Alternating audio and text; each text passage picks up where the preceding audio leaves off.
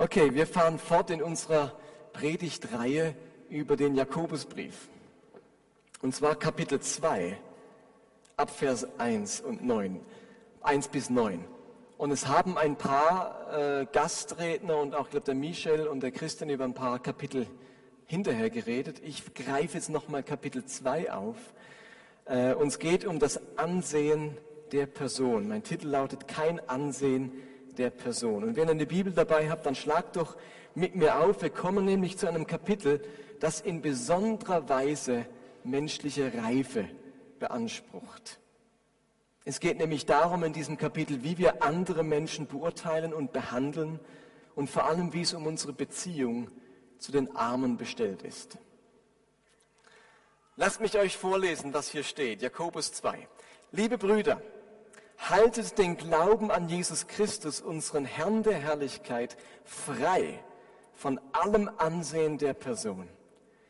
Denn wenn in eure Versammlung ein Mann käme mit einem goldenen Ring, und in herrlicher Kleidung. Es käme aber auch ein Armer in unsauberer Kleidung. Und ihr sähet auf den, der herrlich gekleidet ist, und sprächet zu ihm, setz dich hierher auf den guten Platz. Und sprächet zu dem Armen, stell dich dorthin oder setz dich unten zu meinen Füßen. Ist's recht, dass ihr solche Unterschiede bei euch macht und urteilt mit bösen Gedanken? Hört, meine geliebten Brüder, hat Gott nicht die Armen in dieser Welt auserwählt, um sie durch den Glauben reich und zu Erben des Königreichs zu machen, dass er denen verheißen hat, die ihn lieben. Ihr aber habt dem Armen Unehre getan. Sind es nicht die Reichen, die Gewalt gegen euch üben und euch vor Gericht ziehen? Verlästern sie, die Reichen, nicht den guten Namen, der über euch genannt ist? Wenn ihr das königliche Gesetz erfüllt nach der Schrift, liebe deinen Nächsten wie dich selbst, so tut ihr Recht.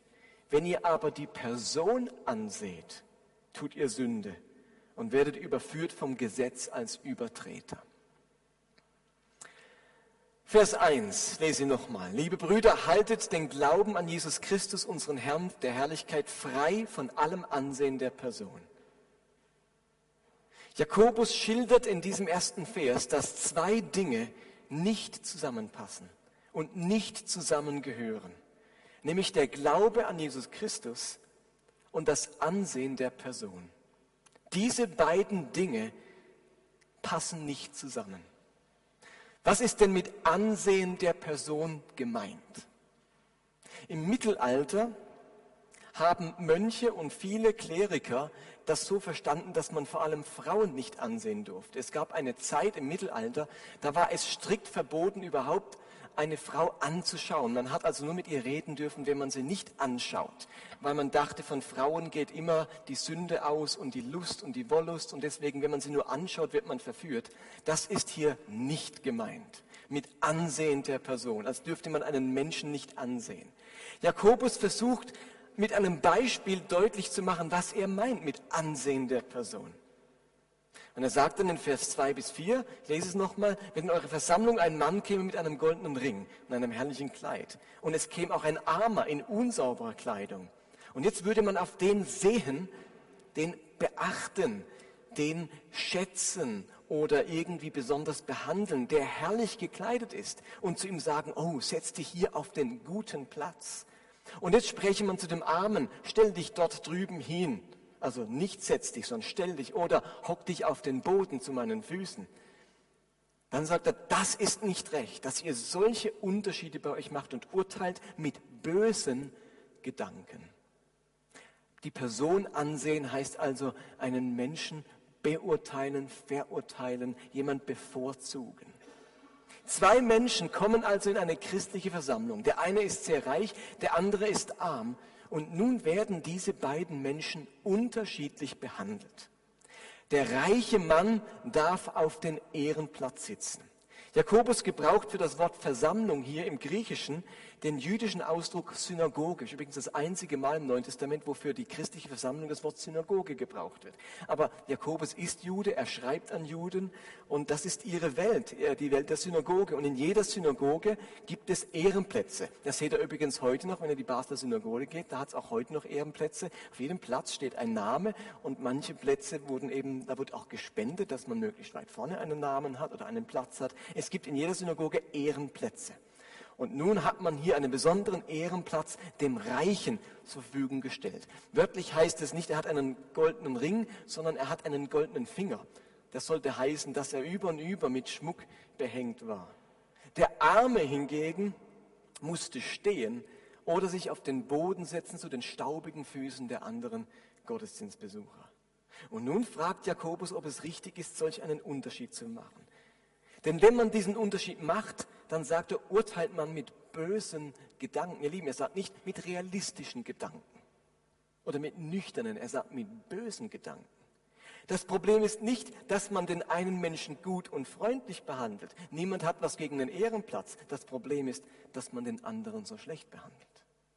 Und hinter dieser minderwertigen Behandlung stecken eben böse Gedanken. Man sieht auf diesen armen Menschen herab, man hält sich für etwas Besseres, man unterstellt ihm bestimmte Dinge, man verachtet ihn. Habt ihr das verstanden? In dem Moment, wo ich einen Unterschied mache, wo ich jemanden schlechter behandle, sehe ich auf jemanden herab, halte ich mich für etwas Besseres, unterstelle ich jemand irgendetwas, verachte jemand. Jetzt sind wir mal ganz ehrlich. Geht es uns nicht auch so, dass wir uns für wichtige oder das ich muss anders sagen, geht es uns nicht so, dass wir für uns wichtige Menschen besonders höflich oder besonders zuvorkommend oder mit besonderer Großzügigkeit behandeln? Einen Chef, jemand, der, dem, von dem wir uns einen Gefallen wünschen, ein bekannter christlicher Leiter, ist man da nicht ganz aufgeregt und überlegt sich den Ehrenplatz und was man dem Gutes tun kann? Und Menschen, die für uns relativ bedeutungslos sind, bekommen das Übliche, Übliche oder gar ein Minimum an Höflichkeit und Freundlichkeit. Geht es uns nicht auch so? Ist uns nicht allen schon passiert, dass wir gegenüber einer für uns wichtigen Person alle Freundlichkeit und alle Knickeregeln und alle Großzügigkeit haben springen lassen. Jemand, der uns für uns nicht so wichtig war, der hat einfach das Übliche oder das Minimum bekommen. Jakobus macht mit arm und reich ja nur ein Beispiel dafür, dass man den Glauben frei halten soll vom Ansehen der Person. Okay, es geht nicht nur um Arm und Reich, sondern allgemein. Glaube darf nicht kombiniert werden mit Bevorzugung von Menschen. Aber ich könnte auch sagen, wir sollen keinen Unterschied machen zwischen Sklaven und Freien, zwischen Klerus und Laien, zwischen Juden und Deutschen, zwischen Schwarzen und Weißen, zwischen Katholiken und Protestanten, zwischen Pfingstlern und Nicht-Charismatikern, zwischen Israelis und Palästinensern, zwischen Deutschen und Schweizern, zwischen Asylanten und Einheimischen. wir könnten die Liste noch lange fortsetzen. Wir sollen kein Ansehen der Person üben. Meine Lieben, wenn Deutsche das tatsächlich vor 70 Jahren befolgt hätten, hätten sich nicht so viel im Antisemitismus beteiligt. Aber Menschen haben einen Unterschied gemacht zwischen Juden und zwischen Deutschen. Und die einen hat man verachtet und die anderen nicht. Hätten sich mehr daran gehalten, kein Ansehen der Person zu üben, hätte es, hätten sich nicht so viele am Antisemitismus beteiligt. Ist das klar? Man konnte das nur mitmachen, weil man eingewilligt hat, dass gewisse Menschen niederer, minderwertiger zu behandeln sind, dass sie eben keinen Ehrenplatz, sondern einen Platz im Gefängnis oder im KZ verdient haben. Wenn Christen das in Südafrika befolgt, befolgt hätten, kein Unterschied zwischen Schwarz und Weiß, hätte Apartheid nicht so lange Macht gehabt. Ihr Lieben, das hatte nur so lange Macht, weil zu viele Menschen mit Ansehen der Person leben. Hallo? Ansehen der Person ist keine Lappalie. Das hat im Lauf der Menschheitsgeschichte zu unglaublichem Unrecht geführt, zu unglaublich viel Gewalt und zur unmöglichen Behandlung von menschlichen Wesen. Und wisst ihr was? bei jedem dieser aufgezählten, ob es Juden oder Deutsche sind, Schweizer oder Asylanten, Katholiken oder Protestanten, Charismatiker oder Nicht-Charismatiker, bei all diesen aufgezählten findet man ja etwas Kritikwürdiges oder Verachtungswürdiges. Ob schwarz oder weiß, Jude oder Deutscher, Israeli oder Palästinenser, wir finden irgendwas Anstößiges, das unsere ablehnende oder verachtende oder distanzierte Haltung eben rechtfertigt. Wenn ich auf das Richtige schaue beim Palästinenser, auf das Richtige beim Juden, auf das Richtige beim Asylanten, dann finde ich etwas, das es absolut rechtfertigt, dass ich den jetzt so behandle. Ich finde garantiert was bei jedem Menschen. Und zu den wenigsten dieser anstößigen Leute würden wir direkt sagen, hock dich da auf den Boden oder stell dich dort hinten hin, würden wir nicht sagen. Da sind wir viel zu clever. Wir machen es subtiler. Wisst ihr, wie wir das machen? Wir sagen nicht, stell dich dorthin oder hock dich auf den Boden. Wir bleiben auf Distanz. Wir sind verschlossen. Wir meiden diese Personen. Wir machen das viel subtiler. Aber in fast jedem von uns regt sich dieser Gedanke, das ist ein Anstößiger oder der Person ist ein Anstoß für mich oder die finde ich, die hat kein Ansehen bei mir. Und dann laufen so innere Prozesse. Wir bleiben auf Distanz, wir verschließen uns. Überlegt euch doch bitte einen Moment, wer für euch der Arme aus dem Beispiel des Jakobus wäre. Wer wäre für euch der Arme aus dem Beispiel des Jakobus? Wer wäre für euch ein Mensch, wo ihr gerne auf Distanz gehen würdet, mit dem ihr nicht viel zu tun haben möchtet, wo irgendwie möglichst im Eck sitzen soll, weit weg von euch? Ist es der Drogenabhängige, der Spötter, der vorlaute Jugendliche samt seiner Musik, der scheinbar so unflexible Alte, der Homosexuelle, der Moslem, der Esoteriker, der bibelkritische Christ, den katholischen oder landeskirchlichen Christen, haben wir nicht alle unsere Leute, wo wir spüren, oh, mit denen kann ich nicht. Die sind mir ein Anstoß, da ist was Anstößiges an denen. Da komme ich gar nicht mit, das kann ich nicht gut heißen. Und wir finden bei jedem Menschen was. Und trotzdem bringt es Jakobus fertig zu sagen, das dürfen wir nicht. Es sagt nicht, macht zwischen den Perfekten keinen Unterschied, dem perfekten Armen und dem perfekten Reichen. Er redet von Menschen und alle Menschen sind Sünder und haben etwas Sündiges an sich, etwas Verkehrtes. Aber um es nochmal zu betonen, bei Jesus Christus, unserem Herrn der Herrlichkeit, gibt es kein Ansehen der Person. Römer 2, Vers 11. Denn es, es ist kein Ansehen der Person vor Gott. Vor Gott sind alle Menschen gleich. Steht in Römer 2, Vers 11. 1. Petrus 1, Vers 17. Und wenn ihr den als Vater anruft, der jeden ohne Ansehen der Person nach seinem Tun beurteilt, dann führt auch, solange ihr in der Fremde seid, ein Leben in Gottesfurcht. In der Menschenrechtscharta der Vereinten Nationen kann man Folgendes lesen, Artikel 1. Alle Menschen sind frei und gleich an Würde und Rechten geboren. Sie sind mit Vernunft und Gewissen begabt und sollen einander im Geist der Brüderlichkeit begegnen. Und in Artikel 2 steht, jeder hat Anspruch auf die in dieser Erklärung verkündeten Rechte und Freiheiten, ohne irgendeinen Unterschied, etwa nach Rasse, Hautfarbe, Geschlecht, Sprache, Religion, politischer oder sonstiger Überzeugung, nationaler oder sozialer Herkunft, Vermögen, Geburt oder sonstigem Stand. Was hier steht in der Menschenrechtscharta der UN, sind großartige Rechte und Grundsätze. Und die Bibel bezeugt uns seit langem, dass Menschen keinen Unterschied machen sollen. Wie es hier steht, jeder hat die gleichen Rechte und äh, Freiheiten, ohne irgendeinen Unterschied.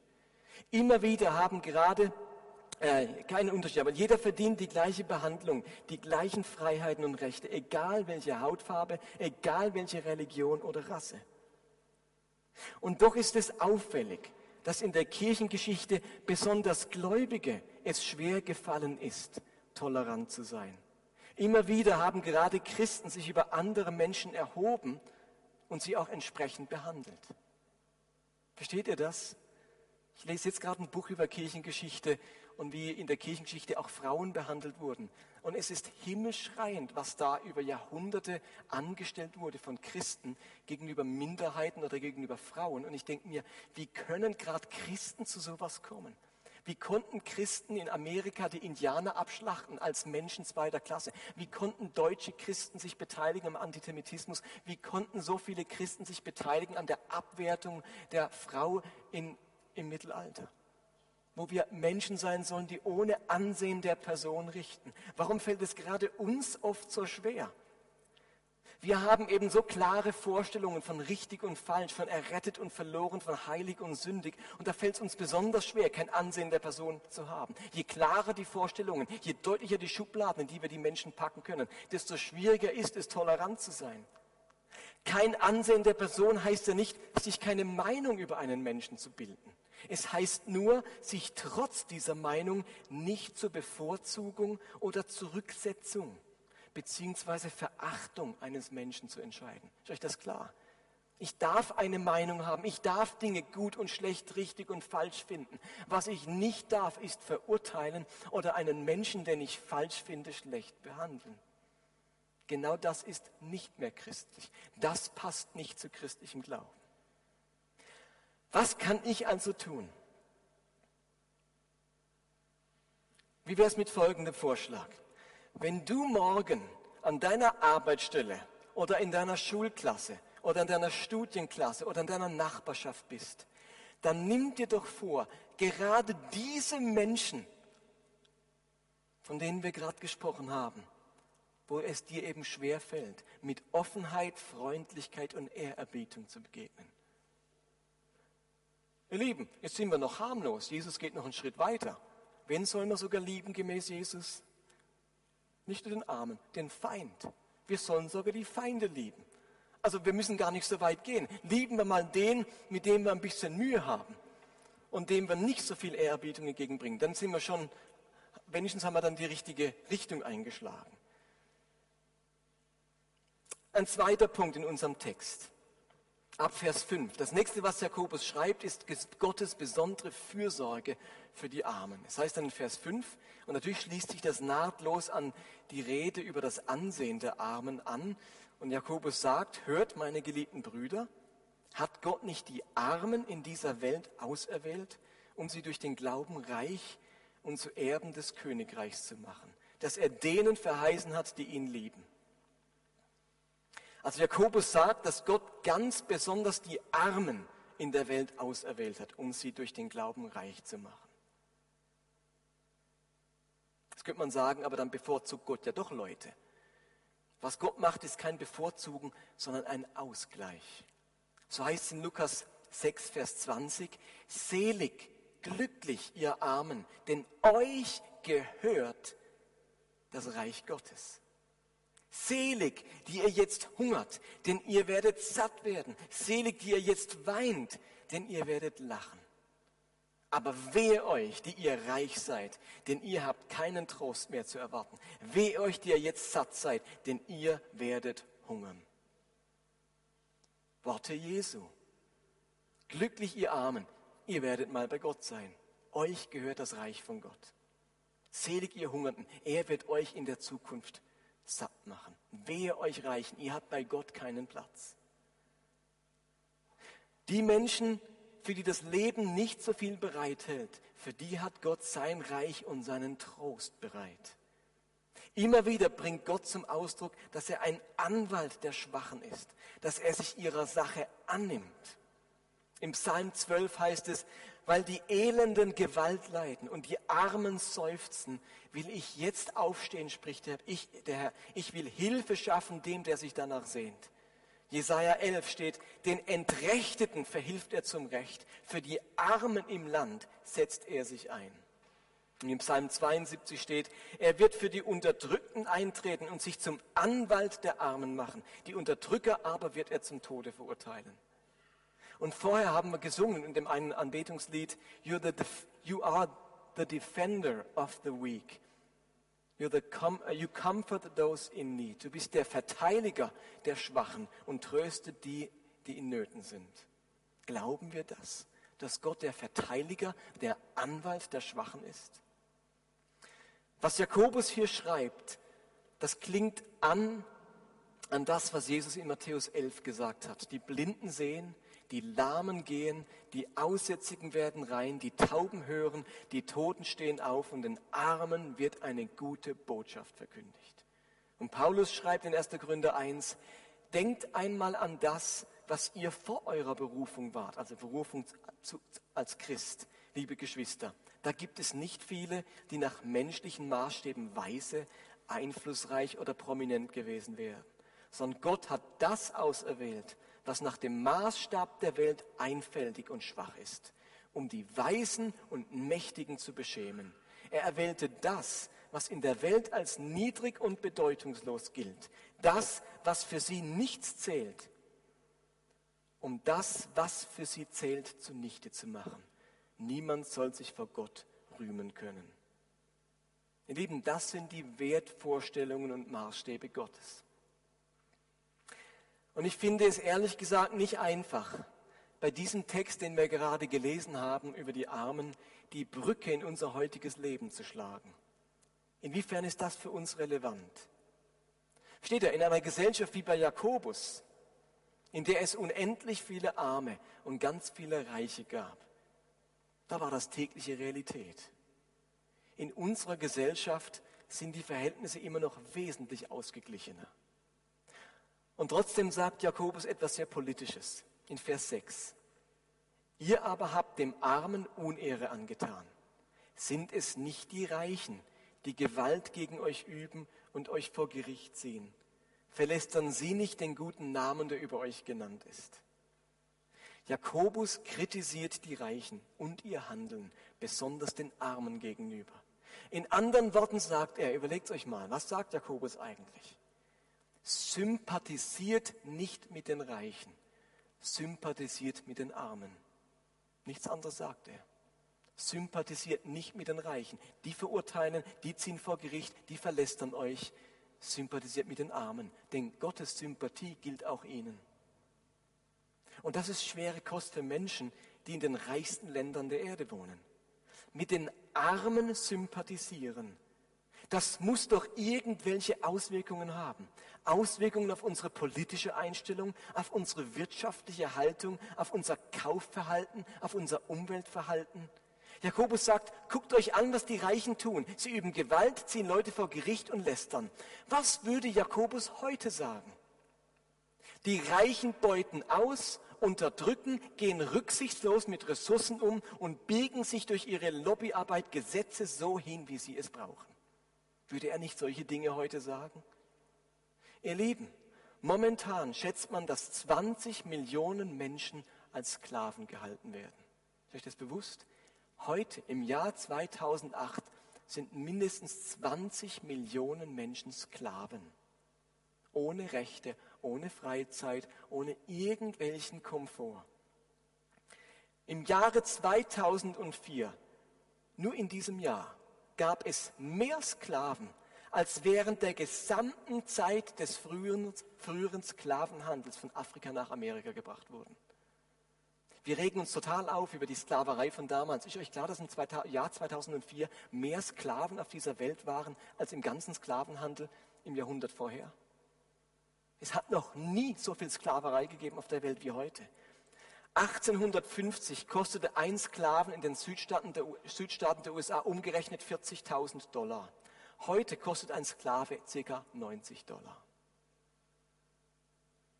Allein in Indien befinden sich 15 Millionen Kinder in Sklavenarbeit.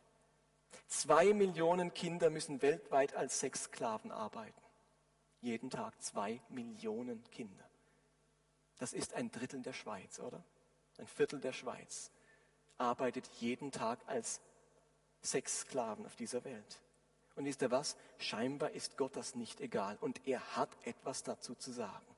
Im Propheten Amos steht, hört zu, die ihr die Armen unterdrückt und die Wehrlosen zugrunde richtet. Ihr sagt, Wann ist die Sabbatruhe bloß vorbei, damit wir die Kornspeicher wieder öffnen und Getreide verkaufen können? Dann verkleinern wir das Getreidemaß und machen die Gewichte auf der Waage schwerer. wo die Käufer ihr Silbergeld abwiegen. Auch die Waage selbst stellen wir falsch ein. Bestimmt können wir sogar noch den Getreideabfall verkaufen. Ihr macht die Armen schon zu Sklaven, wenn sie euch nur ein paar Schuhe nicht bezahlen können. Aber der Herr hat bei seiner Ehre geschworen, niemals werde ich vergeben, was sie getan haben. Ihr Lieben, unser Gott hat dazu etwas zu sagen. Das ist dem nicht egal. Das hat er sich auf seine Agenda geschrieben. Und er sucht auf dieser Welt Menschen, die sich beteiligen daran, dass das nicht länger stattfindet. Gott sitzt nicht im Himmel und denkt, ach, das juckt mich alles nicht. Hauptsache die Welt bekehrt sich. Es juckt mich alles nicht, ob da Sklaven sind, ob da äh, falscher Handel getrieben wird, ob Leute ausgenutzt werden, ob Leute versklavt werden, ob da unrechter Handel auf der Welt stattfindet. Es juckt mich nicht. Ihr Lieben, im Propheten Amos spricht Gott aus, dass ihn das sehr wohl juckt und dass er es niemals verzeihen wird und dass er im Himmel zürnt darüber und dass seine Kinder, die Arbeiter in seinem Reich, beauftragt sind, etwas dagegen zu tun. Wir können da nicht einfach sagen, damit hatten wir nichts zu tun, das geht uns nichts an. Wir als Christen sind ein Teil des Systems. Wir tragen Verantwortung. Und ich muss zugeben, dass ich euch heute nicht konkret sagen kann, was wir jetzt gerade tun könnten. Ich merke nur, dass, dass ich mein Gewissen und Denken schärfen muss für dieses Unrecht und dieses Thema. Ich habe ein gewisses Unrechtsbewusstsein verloren, das in der Bibel aber vorhanden ist. Mir waren zu viele Jahre diese Situationen egal. Das hat mich nicht gejuckt, versteht ihr? Ich habe ein Unrechtsbewusstsein verloren. Ich habe mich zu sehr mit ganz anderen Dingen beschäftigt und habe etwas vom Herzschlag Gottes verloren. Der schlägt für diese Welt und ihre Armen und Unterdrückten. Und ich möchte mein Gewissen wieder schärfen dafür, mein, Geden mein Denken wieder schärfen für solche Situationen. Und für mich ist das der erste Schritt. Ich werde aufmerksam und mein Gewissen regt sich wieder gegenüber Unrecht an den Armen und gegenüber der Gewalt der Reichen. Während ich jetzt in den USA war, war ich auf dem Leadership Leiterschaftstreffen oder Leadership Summit von Willow Creek. Das wurde nach Cincinnati in die Vineyard Live übertragen und ungefähr 100.000 Leute haben da in ganz vielen Staaten der USA sich live beteiligt. Und ich, ich sage euch einfach, wenn ich die Welt beobachte, wenn ich von Gemeinden höre, wenn ich lese, was Gott prophetisch redet, was sich tut, das Thema soziale Gerechtigkeit, Wiederherstellung von Gerechtigkeit, soziales Engagement ist das Thema, das Gott momentan weckt auf der ganzen Welt. Und ich möchte auf diesen Zug unbedingt aufspringen. Ich glaube, dass Gott dort einen Segen schenkt, Mut schenkt, Kühnheit schenkt, inspiriert, prophetisch redet, wenn es darum geht, soziale Gerechtigkeit herzustellen. Und die Hälfte aller Vorträge an diesem Leadership Summit ging es nur ums Thema soziale Gerechtigkeit. Es waren fast nur No-Name-Leute da, kein berühmter Redner. Aber es waren faszinierende Personen da. Ein Anwalt war da, der in, vorher, bevor er jetzt die neue Sache macht, hat er als Anwalt für die Vereinten Nationen gearbeitet und hat, er war Beobachter in so Orten wie Ruanda und so weiter, wo solche äh, Völkermord stattgefunden hat.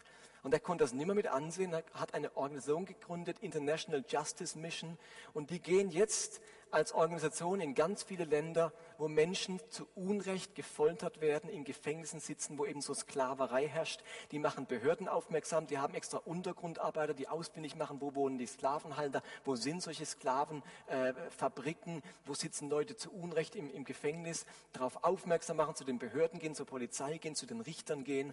Und auf der ganzen Welt kommen Menschen frei, kommen Familien frei aus Sklaverei. Sie bieten diesen Familien dann zu Hause Ausbildung, Arbeit, dass sie nicht zurückfallen in Sklaverei. Eine faszinierende Arbeit, die dieser Mann gestartet hat und wo ganz viele jetzt mithelfen. Er hat Bilder gezeigt, Videos von einem jungen Mann, 19 Jahre in, in äh, ich weiß nicht mehr genau in welchem afrikanischen Land. Polizisten waren in der Bar, hatten nicht genug Geld zum Bezahlen, sind raus, haben von dem jungen Mann verlangt, gib uns dein Geld, wir brauchen das Polizisten. Er wollte es nicht geben, haben sie ihm äh, erschossen oder ins Bein geschossen, er konnte sich ins Krankenhaus flüchten. Da kam die Polizei dorthin, weil sie Angst hatten, er, er verpfeift sie, haben ihn vom Krankenhaus ins Gefängnis gesteckt, ohne Verhandlung, ohne Gericht, ohne Urteil. Und dann saß er dort im Gefängnis, ein 19-jähriger Mann, für Jahre bis die International Justice Mission das rausbekommen hat, die Polizei angezeigt hat über Menschenrechtsorganisationen und so weiter. Auf alle Fälle wurden die Polizisten, die das gemacht haben, zwischenzeit verhaftet. Der junge Mann ist frei, hilft jetzt mit bei dieser Mission. Und das ist nur ein Beispiel von ganz vielen, die sie gezeigt haben, wo ich dachte, ein Mann macht etwas,